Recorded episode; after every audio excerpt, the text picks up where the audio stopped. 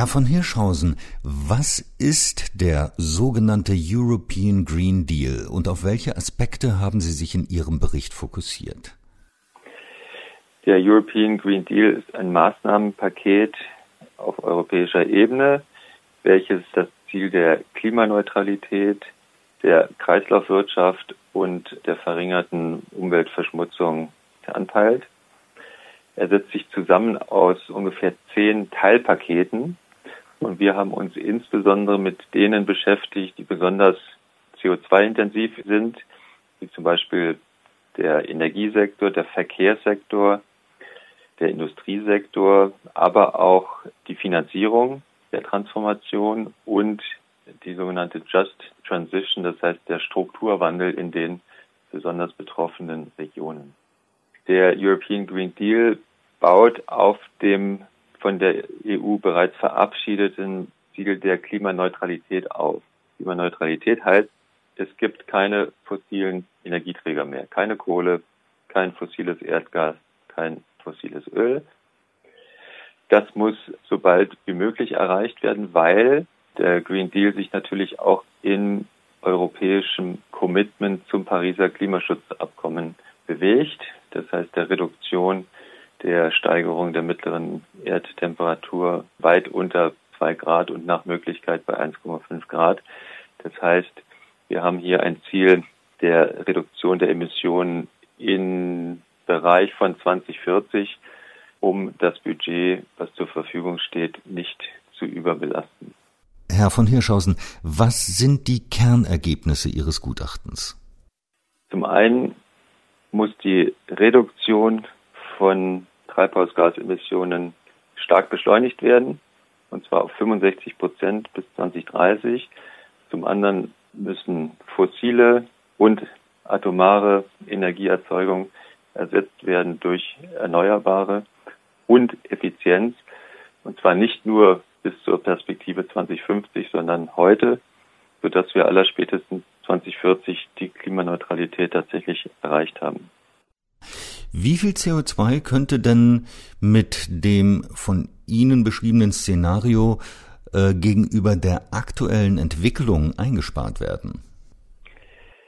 Äh, die Szenariorechnungen, die wir durch eine Top-Down, Bottom-up Energiesystemvergleich ermittelt haben, ergeben ein Potenzial von ungefähr 50 bis 60 Milliarden Tonnen Einsparpotenzial. Das ist erheblich.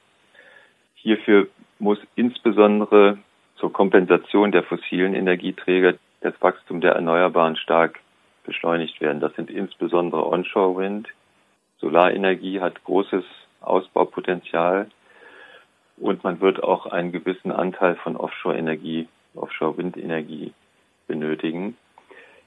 Und zwar nicht nur in den Ländern, die ideale Voraussetzungen haben, sondern auch Länder wie Deutschland, wie Polen, wie das Vereinigte Königreich können Erneuerbare günstiger produzieren als fossile, ganz zu schweigen von der teuren und gefährlichen Atomkraft. Welche Investitionen müssten denn für eine Umsetzung dieses Green Deals getätigt werden? Nimmt man das Ziel 100 Prozent Erneuerbare bis 2040 ernst, so sind erhebliche Investitionen in erneuerbare Anlagen, wir gehen von einem Bereich von 3000 äh, Milliarden Euro aus, aber natürlich auch in Energieeffizienz.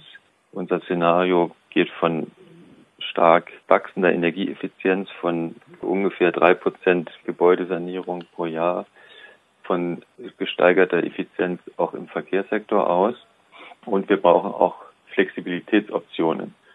Dazu gehören Speicher, dazu gehört Lastmanagement, Dazu gehört auch ein den Umständen angepasster Netzumbau, sodass wir hier erhebliches Investitionspotenzial für die Corona-bedingten Konjunkturpakete sehen, die als Grundlage diesen European Green Deal nehmen müssen, weil sie sonst rückwärts gerichtet sind und nicht vorwärts gerichtet. Sie hatten das Konjunkturpaket angesprochen. Inwieweit würde die Finanzierung dieser Investitionen die Konjunktur ankurbeln? Wir können natürlich über zukunftsgerichtete Investitionen sowohl in Forschung und Entwicklung als auch in Anlagen, als auch in Infrastruktur relativ schnell äh, konjunkturwirksame Effekte erzielen. Die Konjunkturprogramme müssen sich aber auch in eine mittelfristige Investitionsstrategie, die zurzeit unter dem Thema Green Finance oder Financing the Transformation entwickelt wird, einpassen und kompatibel mit der Klimaneutralität sein. Dazu gehört keine Finanzierung von fossilen Infrastrukturen. Dazu gehört natürlich auch keine weitere Subvention von Atomkraft. Vor welchen energiepolitischen Herausforderungen steht die deutsche EU-Ratspräsidentschaft? Was müsste jetzt getan werden? Der deutschen Ratspräsidentschaft kommt natürlich im nächsten Halbjahr eine besondere Bedeutung zu bei der Verknüpfung von Klimaschutz, Konjunkturerholung und europäischer Einheit. Deutschland muss dazu beitragen, das Klimaschutzziel in Richtung 65 Prozent anzupassen. Zurzeit liegt es nur bei 40 Prozent. Das reicht bei weitem nicht aus.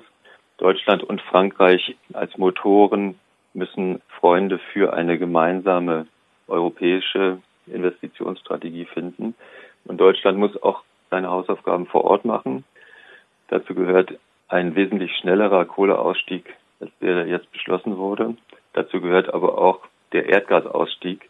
Erdgas ist weltweit gesehen fast noch schmutziger als Kohle, weil die Vorkettenemissionen bisher vernachlässigt wurden. Und deshalb gehört der Erdgasausstieg jetzt auf die Tagesordnung.